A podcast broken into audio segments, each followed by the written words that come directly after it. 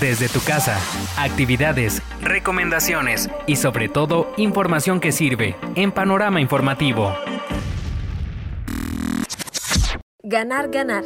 En medio del coronavirus, lo más fácil, entre comillas, es encerrarte en tu casa y concentrarte en mantenerte a salvo. Pero a medida que nos adaptamos a esta temporada típica que vivimos en todo el mundo, podemos también intentar ser solidarios con nuestros vecinos y con quienes más lo necesitan. Hay muchas formas de ser un buen vecino mientras aplicamos la sana distancia. Por ejemplo, puedes llamar o enviar un mensaje de texto para ponerte en contacto, o puedes dejar una nota debajo de la puerta. Sé ese vecino que todos queremos tener. Expertos del Hospital Houston Methodist tienen las siguientes recomendaciones.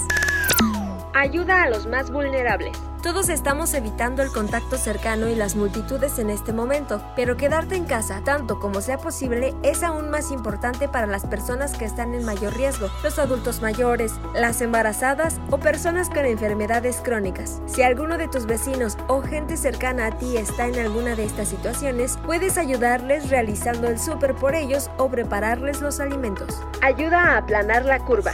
En esta era de las aplicaciones y el Internet puede ser buen momento de que tus vecinos y tú consideren la posibilidad de hacer compras en conjunto. La meta final es simple, hacer tu parte para limitar el número de personas que hay en la calle. Ser amable es bueno para tu salud. Según la ciencia, ser amable tiene muchos beneficios, como el aumento de felicidad y bienestar. Este acto provoca la producción de oxitocina y dopamina, las hormonas del sentirse bien, lo que significa que ayudar a otros, en este caso tus vecinos, significa ganar ganar para todos. Recuerda que si eres el asignado para realizar las compras, tomes las medidas de seguridad y respetes los horarios preferenciales en las tiendas de autoservicio.